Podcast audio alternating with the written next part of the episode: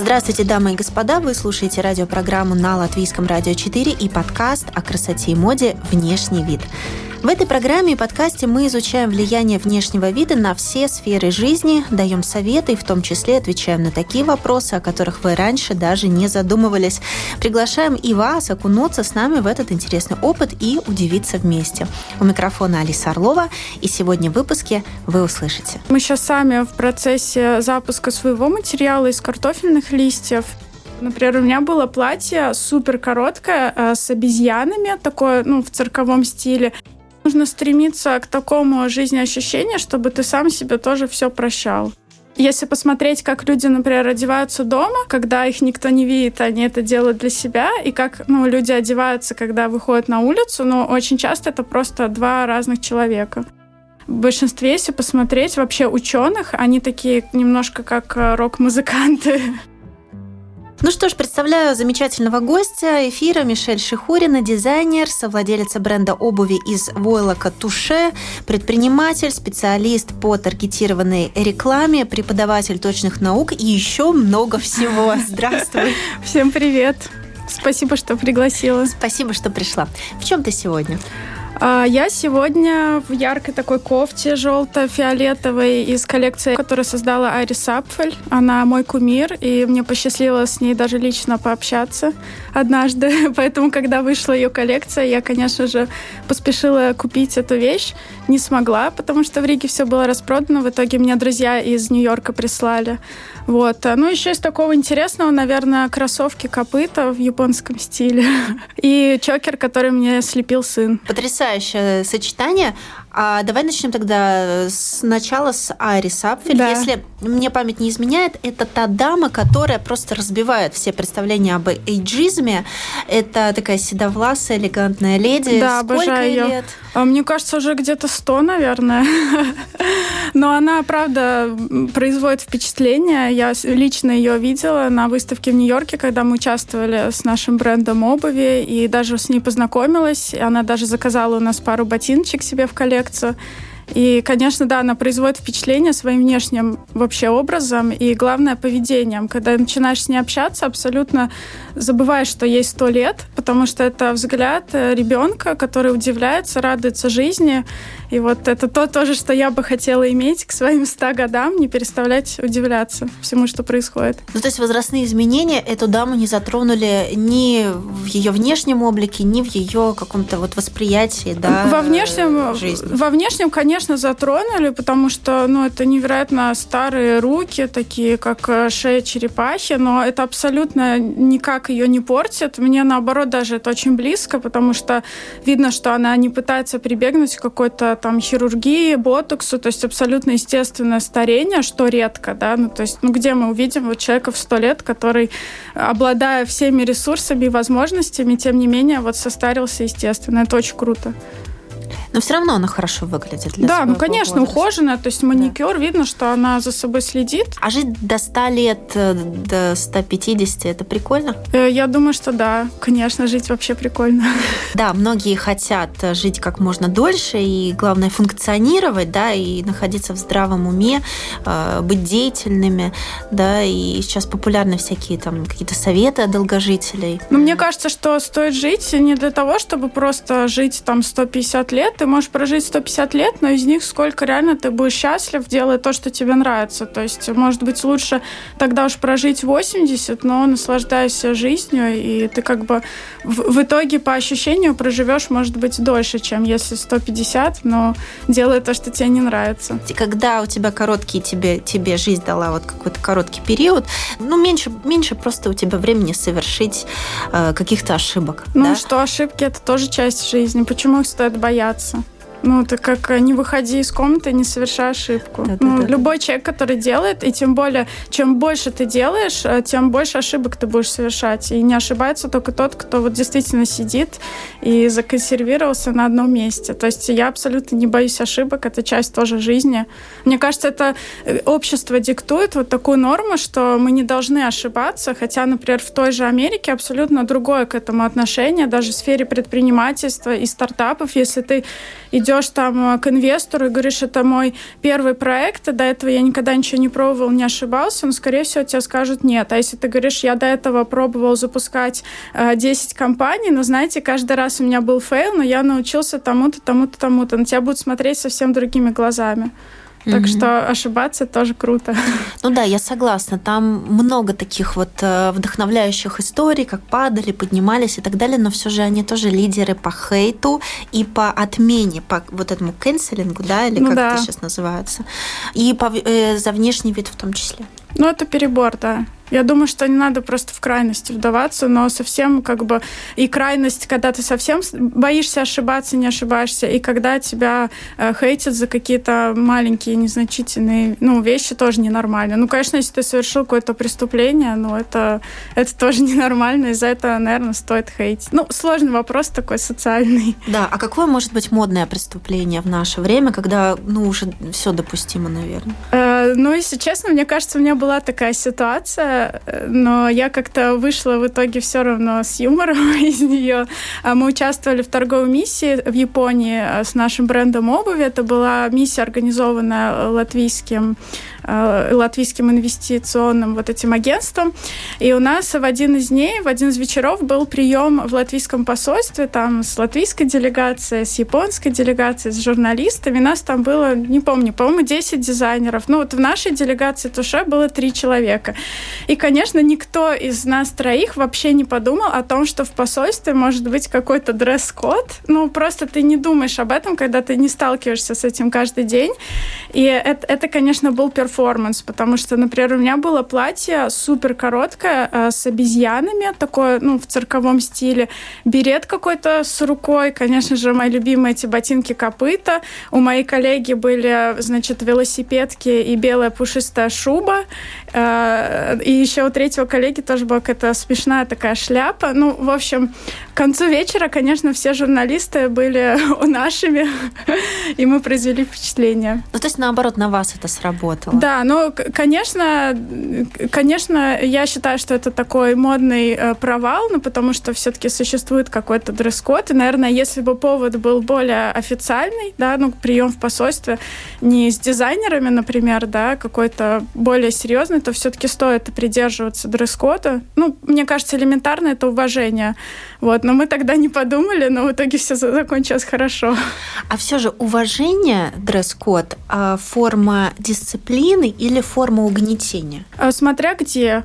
Бывает э, ситуация, когда я понимаю, что это все-таки уважение к чужому месту. Существуют какие-то традиции.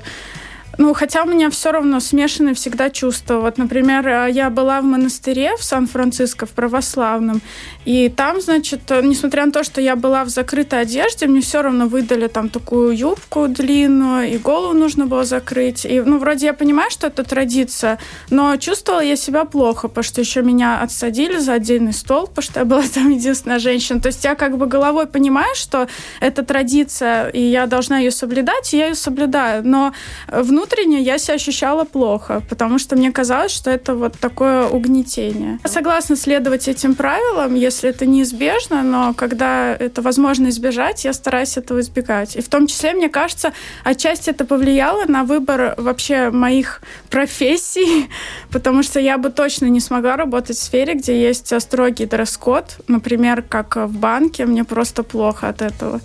Ну, я бы не смогла. Вот это, мне кажется, сто процентов э, угнетение, особенно людей, которые работают в бэк-офисе, которых не видно. Но ты все равно должен носить. Ну, может быть, сейчас уже что-то поменялось, но я помню, может быть, лет восемь назад была на встрече в банке, и вот эти женщины летом а, в прозрачных колготках э, меня просто убивали. А вот говоря о субкультурах, э, в детстве куда ты себя могла бы отнести? Вот готы, Да, эмо, были, потом хипстеры. Хипстеры, да, а до этого хиппи, да, ну, хиппи. задолго, да. А кто еще там был? Металлисты, да, да. анимешники. Да, да, анимешники. Вот. У меня все время было так, что среди моих друзей были и готы, поэты, и анимешники, и металлисты, и, ну, как бы абсолютно разные люди. И я пыталась э, для себя примерять разные субкультуры, но никогда не было такого, что я вот на долгое время в какой-то застревала, потому что, если честно, я в детстве слушала Beatles, Rolling Stones, что, ну, а в основном эти субкультуры, они, конечно, связаны с музыкальными направлениями, которые ты слушаешь, поэтому у меня не было какого-то вот, ну, такого направления, но я пробовала разное, да, то есть и волосы красила там малиновый цвет, и, ну, чего только не делала. Вот. Ну, разве что татуировки, да, как-то не делала. Так, а если бы можно было на машине времени вернуться в то время, когда формировался твой стиль, вот в детство, совсем э, в юность, ты бы какие-то вот эти модные э, эксперименты, э, ну, как бы стерла, отказалась бы от них, не стала бы делать, принимать эти решения, или бы все оставила как было? Э, нет, я бы оставила как было, может быть, еще бы пошла дальше, потому что, например, в плане волос я чувствую, что я не доэкспериментировала, я продолжаю этот путь. Буквально недавно приняла решение добавить цвета к своим волосам, и сейчас у меня 25 прядок, каждая своего цвета, а то и по несколько. Мне подруга их покрасила, чему я тоже очень благодарна. Возможно, моя гипотеза заключается в том, что если бы я в детстве экспериментировала бы больше, то сейчас бы у меня уже не было такой потребности. А до какого возраста человек может себе позволить доэкспериментировать? Вот все-таки дожить эту эмоцию, из детства, из юности все-таки ее получить, не отказываться от нее, не скрываться от нее. Да, я думаю, что всю жизнь. Ну, на самом деле. То есть э, нельзя же относиться к своей жизни как к каким-то э, абсолютно дискретным моментам, что вот сейчас я там подросток, вот сейчас я взрослый, поэтому вот это, вот это мне можно во внешности, а другое нельзя. Ну, то есть, мне кажется, в этом и есть секрет людей, которые сохраняют э, вот такое радостное отношение к жизни, интерес. Ну, то, что они не относятся к себе как к взрослым, которые вот уже все такие непеременчивые, константные, и теперь они раз выбрали, что у них коричневый цвет волос, теперь всю жизнь будет коричневый. Ну, то есть я, ну, я как бы планирую продолжать экспериментировать. Например, мне было бы грустно э, умереть и не побрить голову на лысо. Ну, то есть не ощутить вот это ощущение, каково это, когда у тебя лысая голова. Ну, то есть это вот такие мысли. Ну да, да. Не, ну это же интересно, так можно всю жизнь мучиться, что вот ты что-то хотел сделать, да, и не сделал. Ну вот я так отношусь к Поэтому этому. Поэтому мне всегда нравилась с детства, нравилась Мадонна. Я с таким упоением смотрела ее клипы, потому что она, по-моему, все имиджи, которые можно было да. попробовать, она все это сделала. Ну а вот. сейчас ты ее видела? Да, я видела. Ну это перебор, иногда, конечно. Иногда у нее слетает обработка да, или да. фотошоп, то есть иногда на лице есть, на руках да. нет, и ты понимаешь, что да, конечно. Ну хотя сначала, конечно, у меня был шок, когда я ее увидела увидела спустя вот много лет, когда как-то она мне не попадалась в социальных сетях, и у меня сохранился вот этот образ э, ее там блондинки, там в каких-то кожаных э, вещах, э, в колготках в сеточку, ну, такую, которая потировала больше своей одежды, чем лицом. И когда вот она мне попалась в ТикТоке с вот этим вот новым лицом, я сначала подумала, что это какой-то фильтр, прикол, а потом оказалось, что нет. Ну, да, потом я поняла, да ладно, это Мадонна, она может все. Какие-то культовые личности, у которых как бы есть право, мы им все прощаем, получается, да? Нет, я, я считаю, что нужно стремиться к такому жизнеощущению, чтобы ты сам себе тоже все прощал. Ну вот если хочешь э, что-то делать со своей внешностью, делай. Ну не потому что там э, социум так диктует, а потому что ты просто хочешь. А тебе в детстве разрешали самой принимать решения относительно там выбора одежды или выбора имиджа? А, в целом, да, где-то, наверное, на 80%, но на 20% все-таки были какие-то ограничения. А, например, когда я сказала, что хочу покрасить волосы в голубой, а мама сказала, что в голубой нельзя, можно в розовый. Почему? Я не знаю. Но в итоге я вот где-то два года назад покрасила в голубой, так что с этим тоже пожила. Ну, какие-то, да, ограничения были, но у меня никогда не возникало прям совсем каких-то, мне кажется, супер радикальных идей в плане одежды, потому что моя мама вообще, она супер стильный человек, и ей это очень нравится, и мне кажется, она даже делает это, ну, больше для себя, потому что она не публичная личность, то есть, ну, вот я с детства просто помню, как она составляла, ну, себе какие-то образы. Моя сестра дизайнер, ну, у нас 10 лет разницы, соответственно, я тоже вот, ну, с детства помню, как она это все дизайнировала, то есть, мне кажется, среда повлияла тоже на мой какой-то вкус, то есть, каких-то трешовых идей у меня просто не могло возникнуть, потому что вокруг все-таки окружала красота.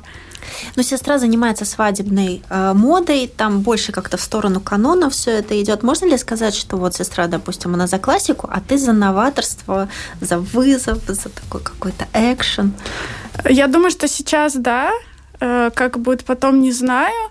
Хотя мне кажется, что она тоже экспериментирует, но это интересно, то есть я тоже об этом думала, но ее эксперименты, они больше вот действительно в одной какой-то нише, и мне кажется, это даже сложнее, когда ты находишься в рамках, например, свадебной индустрии, вот у тебя определенный образ бренда, которому ты должен следовать, но внутри этого ты все равно должен э, творить разнообразие и все время придумывать что-то новое, не выходя из рамок. Вот мне было бы это сложно, потому что, ну, мои все идеи, они очень как бы разные из разных мест, и даже не могу сказать, что вот мой стиль, он ну, как какой-то вот уже сформированный до конца, то есть он все время меняется. Mm-hmm. Мне сегодня там нравится одно, через год э, совсем другое. Что для тебя вообще внешний вид? Это наш такой любимый вопрос ага. программы и подкаста. Каждый гость отвечает по-своему. Мы формируем такую копилочку ответов на этот вопрос. Э, внешний вид для меня глобально это отражение внутреннего. Вот мне кажется, что что у человека внутри, то и снаружи. И если так э, ну, посмотреть по-простому, часто это очень является как э, сигналами, которые люди хотят подать в общество. Это могут быть там э, информация об их профессии, там может быть о каком-то мировоззрении, там политических взглядах, религиозных. Ну, то есть как такие сигналы, которые мы несем в общество. Потому что если посмотреть, как люди, например, одеваются дома, когда их никто не видит, они это делают для себя, и как ну, люди одеваются, когда выходят на улицу, ну, очень часто это просто два разных человека. А если есть э, рассинхрон в этом? То есть человек что-то накинул на себя с мыслью, когда-нибудь я займусь своим стилем, а пока ходит в том, что абсолютно не отражает его нутро. Это какие-то психологические проблемы или просто временная ситуация? Вот что это тогда такое? Да, мне кажется, многие люди просто не задумываются, потому что если ты живешь э, там, э, работая в офисе 5 дней в неделю, 8 часов, и ты думаешь о том, как бы оплатить счета за отопление зимой, ну, как бы, куда тебе еще думать про стиль? Ну, то есть это нужно иметь для этого тоже какой-то ресурс. То есть я не считаю, что люди, которые там, допустим, с моей точки зрения, могли бы сделать больше для своего стиля, но они делают, потому что у них просто сейчас нет возможности, да, ну как бы они какие-то психологически неправильные. Я еще подумала, что кто-то дома ходит обнаженным. Да. Так что поэтому человеку ничего нельзя сказать, он шифруется. Э, ну да. Или наоборот, хочет э, выставить себя на показ, смотря на каком этаже. Как узнать экономиста на улице, не зная о его профессиональной принадлежности по какой-то детали гардероба, по не знаю, даже по, по, по цветам, которые он выбирает, по фактурам. Можно ли по этому как-то догадаться? О, я бы, не, я бы точно не догадалась, а, потому что нет, хотя, ну, можно догадаться, если человек работает, там, не знаю, в латвийском банке, и он в какой-то форменной одежде, ну, явно, или там экономист, банкир, политик, ну, кто у нас еще ходит в костюмах, например, среди бела дня? Ну, да, да, чиновники. То есть а, у меня даже есть друг, который вот просто, он не является ни одним из, э, ну, вот перечисленных э, людей, и он все время ходит в костюме. Так его даже друзья прозвали депутат. Ну, потому что он так выглядит. Но я бы не узнала, наверное, наверное. И да, даже недавно познакомилась с человеком вообще в неформальной обстановке. Он был в отпуске, и мы начали общаться. В итоге оказалось, что он экономист. Но я бы в жизни не сказала, если бы мы не начали обсуждать э, вопросы экономики. То есть если отказаться от какого-то ярлыка, то тогда все, сплошная путаница и э, вот этого крючочка, за который зацепиться, да, чтобы как-то идентифицировать его, получается, нет, все размывается. Ну, я думаю, что можно иденти... я, я бы могла идентифицировать большие сферы, например, что человек работает в офисе, либо он творческой профессии. Ну, вот, например, глядя на меня, вряд ли бы кто-то подумал, что я работаю в офисе. Ну, скорее всего, я дизайнер. Ну, и так большинство людей предполагает, потому что я сама такой сигнал как бы в общество запускаю своим видом продуктам. Так что так. Так, давай поговорим про обувь, э, которую вы производите в Латвии, ты и твой супруг, э, из волока и кожи, которая из ананасовых листьев. Да? Вот как, как вы делали пилот обуви? Пилот же есть у таких вот модных проектов тоже, да, не только у каких-то э, телевизионных или видео, да, то есть такой пробный, экспериментальный, самое начало, то есть посмотреть, э, запустить, посмотреть, закинуть эту удочку. Вот как вы это делаете? Это классная история, обожаю ее. Она многих вдохновляет, потому что когда мы задумались сделать бренд, это было в 2016 году, у нас не было э, инвестиций на то, чтобы сразу создать коллекцию, а производить обувь вручную На самом деле это очень дорого по себестоимости. Вот, поэтому мы сделали несколько пар. А дальше я их в фотошопе разукрасила в разные цвета. А, создалось ощущение, что их на самом деле не две, там 15. Ну, как бы я не обманывала людей, я говорила, что это ну, визуализация, что вы можете сделать предзаказ на вот эти вот модели. Ну, я, конечно, раскрашивала в те материалы, в те цвета, которые в доступе. Вот, и таким образом мы а, собрали предзаказы, и этих денег хватило, чтобы запуститься. Вот такая история. Так что, если вы откладываете какие-то свои начинания, потому что у вас нет средств, то я считаю, это просто отговорка, потому что очень много есть других способов, как э, запустить свой бизнес даже без средств. А вы сами это придумали? А, мне кажется, что это, в принципе, известная модель, как работают те же краудфандинговые платформы. То есть, по сути, мы делали краудфандинг, но его можно было делать на платформе, можно было делать самостоятельно. То есть, э, это известная схема, и многие ей пользуются даже если посмотреть в интернет-магазине, говоря просто о цветах одежды, ну, понятно, что модель не переодевается каждый раз. Вот у нее оранжевый костюм, вот у нее черный, вот у нее синий. Скорее всего, цвет меняется просто в какой-то программе, да? Э, не знаю. Мне кажется, что, если честно, в большинстве случаев э, переодевается, потому что перекраш... перекрашивать цвета не так просто. Ну, так, чтобы они выглядели натурально. Мне кажется, проще, если у тебя есть эта готовая одежда, проще переодеться и сфоткать модель, чем потратить э, несколько часов в фотошопе, чтобы это перекрасить. А, ну да, это же нужно пригласить тогда дизайнера да. и загрузить его эту да. задачу. В общем-то, наверное, работа модели стоит дешевле, чем работа графического дизайнера. Но так как я сама себе была графическим дизайнером, я сама это просто сделала, у меня не было этих расходов. Интересно, интересно такие нюансики. Так, кожа из ананасовых листьев. Если я правильно поняла, в интернете написано, что она еще называется пиньятекс новый да. уникальный материал придумала его испанский дизайнер Кармен Ихосу. Ну, по крайней мере, в каких-то публикациях она фигурирует как да, автор. Верно. А как это вот она придумала? Она, получается, как-то запатентовала эту технологию, там какие-то авторские права, наверное. Или это все, все, что природное, оно как бы принадлежит нам всем? Вот как это? Интересный вопрос, потому что мы сейчас сами в процессе запуска своего материала из картофельных листьев, и я узнавала по поводу патентов. Это очень сложно, потому что а, существуют патенты, где там какие-то китайские изобретатели там 20 лет назад запатентовали технологии, вписали туда там любые а, растительные волокна. Вот. Ну и что, что ты с этим будешь делать? Так что, мне кажется, в принципе, процесс вот именно патентов сейчас, он очень сложный, и зачастую он себя не оправдывает. Поэтому многие идут по пути развития именно бренда, потому что бренд ты можешь зарегистрировать всегда, ну, торговый знак, имя, и уже таким образом заявлять свою как бы уникальность и отличаться от других. Но, конечно, есть такое, что когда ты рассказываешь о своем изобретении, то два года тебя защищает как вот такое авторское право. Считается, что в течение этих двух лет можно зарегистрироваться уже. Так, вот. интересно. А чтобы получить э, кожу из ананасовых листьев, нужно заказать в Латвию эти ананасовые листья или уже кожа, эко-кожа приходит в рулонах, допустим, да, и также с картофельной э, да. кожей. Как это все?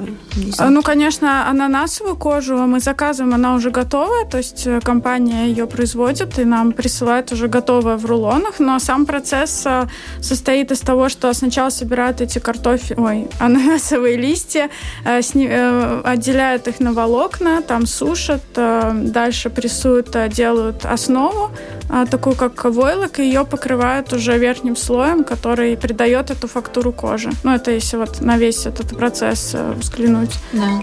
Ну, в принципе, наш материал мы по той же технологии делаем. А картофельная кожа, она как бы made in Латвии или тоже откуда-то завозится? Очень хотелось бы, чтобы было made in Латвии, но у нас, к сожалению, нету производства нетканых материалов. То есть у нас есть производство тканых материалов, там лен, хлопок, но э, здесь нужно, нужно другое оборудование, которого в Латвии у нас просто нету. Поэтому э, аутсорсим в других странах. А закупать свое пока экономически невыгодно, потому что для этого нужно большой объем. Ну, ты же не будешь фабрику там запускать на один день в месяц. Так, понятно.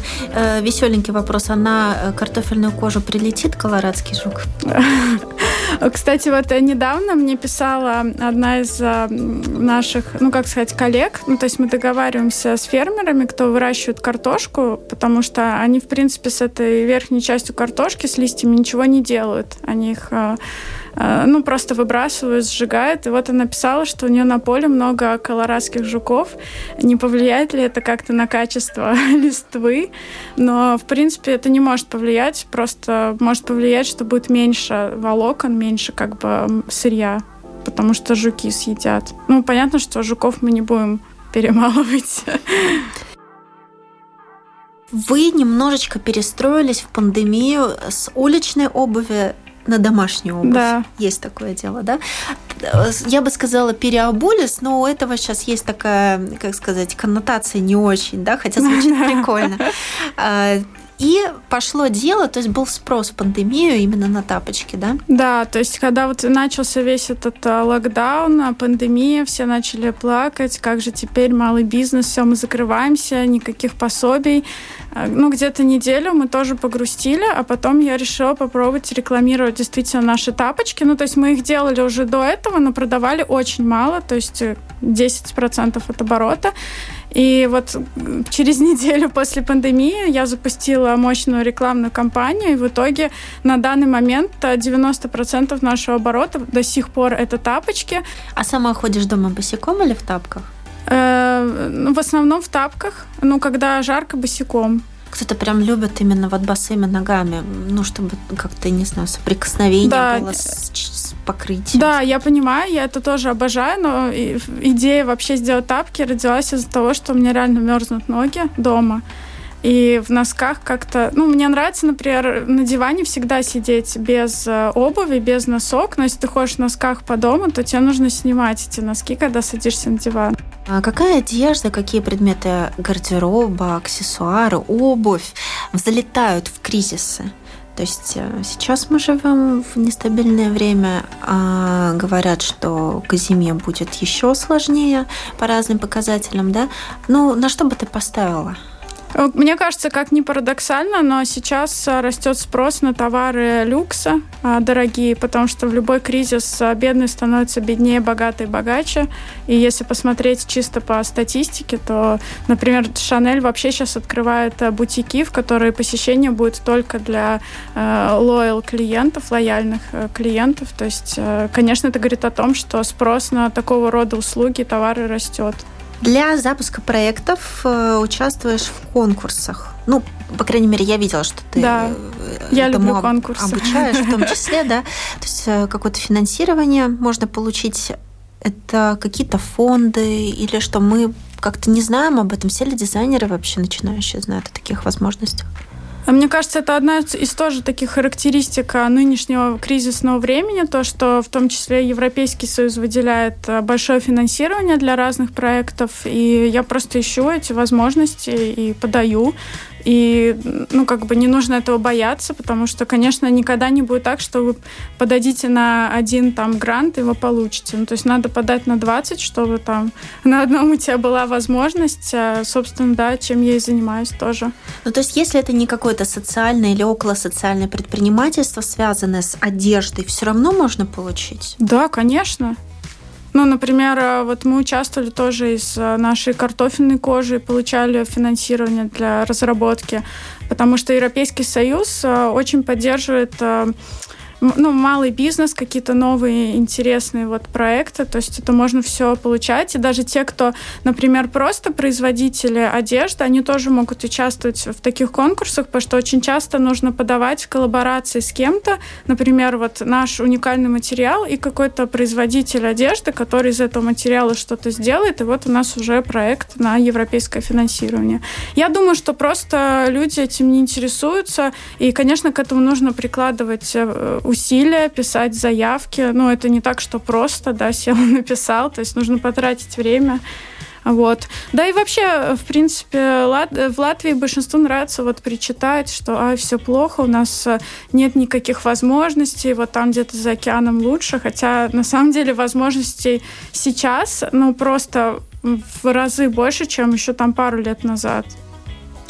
Ну, какие, какие жалобы могут быть сейчас актуальны? Например, закупка материалов, да, ткани дорожают. Да, ткани, все очень дорожает из-за логистики. ткани, да. да, все это дорожает. Ну, как я говорю, что планируется такой ребрендинг э, нашей компании, тоже связан э, с тем, что очень сложно конкурировать, когда ты находишься вот в таком среднем сегменте, ты не масс-маркет и не совсем ну, какой-то люкс. И сейчас это становится еще сложнее из-за того, что дорожают материалы. Ты как бы уже продаешь как э, люкс, да, но по концепции не догоняешь. Есть такой э, композитор, был такой композитор с греческими корнями, авангардист э, Янис Ксенакис, и он использовал математический подход к созданию музыки. И в качестве принципа ее сочинения, он использовал математические формулы, теорию вероятности, и, в общем, все это очень сложно и интересно. Можно ли вот на таких формулах э, построить моду? О, круто. Я думаю, что да, это был бы интересный эксперимент. Мне кажется, что э, не знаю, осознанно или нет, но чем-то таким занимается моя любимая дизайнер Айрис Ван Харпен из ныне живущих. Я считаю, что она самая гениальная. Она создает вот такие космические платья. Ну, я вот смотрю на них и вижу там спирали, э, там золотое сечение, ну, то есть что-то такое, мне кажется, это очень математическое. Так что да, я думаю, можно. И мне кажется, отчасти этим стилисты занимаются, когда вот э, как-то типируют людей по каким-то там группам, какие-то цветовые вот э, там сочетания. Ну вот для меня это тоже как-то любые алгоритмы, мне кажется, уже как математика. Да, действительно. Ты часто говоришь, что а зачем что-то выбирать? Можно и алгоритмы, и полет творческой мысли, все это сочетать. Ну да, главное, чтобы ты себя чувствовал в этом хорошо и органично. И, и иногда вот даже мне хочется с помощью своей одежды как-то, э, ну не знаю, повлиять на людей вокруг. Ну то есть э, не только чтобы вот мне было весело, чтобы другим тоже было весело. Особенно когда за границу еду, мне часто люди на улицах делают какие-то комплименты, что там я их порадовала или что-то такое. Слушай, а Нобелевку дают за какие-то математические открытия? Мне кажется, не, я боюсь. Не, не. Вот, то есть.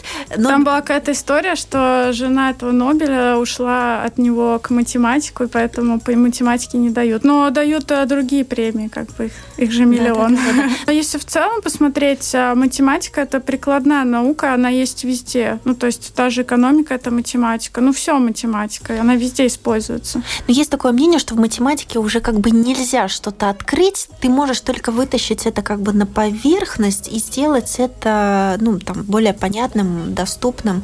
Да нет, есть куча нерешенных вообще вопросов. И вот э, недавно там Перельман, когда доказал теорему, не помню какую, вот забыла. Короче, доказал какую-то теорему, которая является тоже загадкой, и человечество много лет потратило на то, чтобы найти ответ. Ему даже предлагали приз, там, миллион, и он отказался. Ну, это же другой вопрос, почему, но смысл заключается в том, что есть еще куча нераскрытых э, вопросов и куча еще вещей, что можно исследовать. А в том, как выглядят математики, есть э, какая-то мода и какой-то тренд? Ну, ты Мне кажется, да. Может э, потому что это супер творческие люди на самом деле. И они находятся в таком э, творческом хаосе, мне кажется.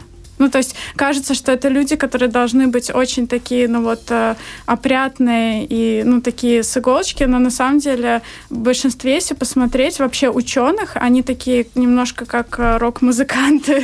Ты еще развле... Э, развлекаешься. Ты еще, ну, может быть, я правильно оговорилась, да, занимаешься э, таргетированной рекламой. Да. Как разрекламировать модный бренд? Может быть, пример агрессивной рекламы и пример мягкой, щадящей или даже такой творческой рекламы, которая граничит с искусством. Ну, что я сейчас замечаю, есть э, две большие стратегии, как рекламировать что-то в интернете. Первое – это через личный бренд, когда ты сначала э, набираешь аудиторию на себя, как на личности, и потом э, делаешь запуск какой-то продукции для уже существующей аудитории. И вторая стратегия, когда ты начинаешь с того, что ты сначала создаешь продукт, его там идентичность, бренд, и начинаешь рекламировать И, ну, как бы это происходит в отрыве от твоей личности. И здесь нельзя сказать, что работает лучше, потому что для каждого продукта будет работать что-то свое. Потому что тоже все зависит от аудитории, для кого этот товар. Что нужно делать и что, в принципе, делают таргетологи, почему как бы этому нужно обучаться, потому что ты выдвигаешь гипотезы и тестируешь, и как бы идешь к, к пониманию того, как рекламировать успешнее твой продукт, ну, твой конкретный продукт. Конечно, среди там тысячи твоих э, клиентов, может быть, найдется один, который скажет, да ну что это за глупость там, 9,99, что вы меня за дурака считаете? Но 999 остальных э, купят. Твое любимое число, которое бы носила на футболке? Э, шесть.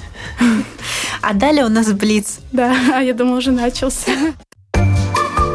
Если внешность – это послание, что вы скажете миру сегодня? Итак, у нас Блиц. Шкаф наполовину пуст или наполовину полон? Наполовину пуст. Классика или новаторство? Новаторство. Если красное, то что? Помада. Один предмет гардероба, который бы взяла на необитаемый остров. Купальник. Отказаться от любимого предмета одежды или от смартфона? От любимого предмета одежды. Внешность обманчива, поэтому продолжи фразу. Поэтому смотрите глубже. Моя работа оставила след на Продолжи фразу. На моих учеников. Человек красивее в одежде или без? Смотря какой. Нравишься себе больше сейчас или в 18? Сейчас. И тоже наш любимый вопрос заключительный. Если внешность – это послание, то о чем твое послание миру, о чем ты говоришь своей внешностью? Я говорю своей внешностью, что нужно наслаждаться моментом, экспериментировать, жить, радоваться, любить, любить жизнь и других людей. С вами была Мишель Шихурина, дизайнер, предприниматель, основатель стартапа, преподаватель, мать, жена и немножко математик. А слушайте программы подкаст «Внешний вид». Слушайте нас в радиоэфире по пятницам на всех популярных подкаст-платформах и в мобильном приложении «Латвия с радио». У микрофона была Алиса Орлова. До новых встреч, до новых тем, новых героев и новых трендов. До свидания.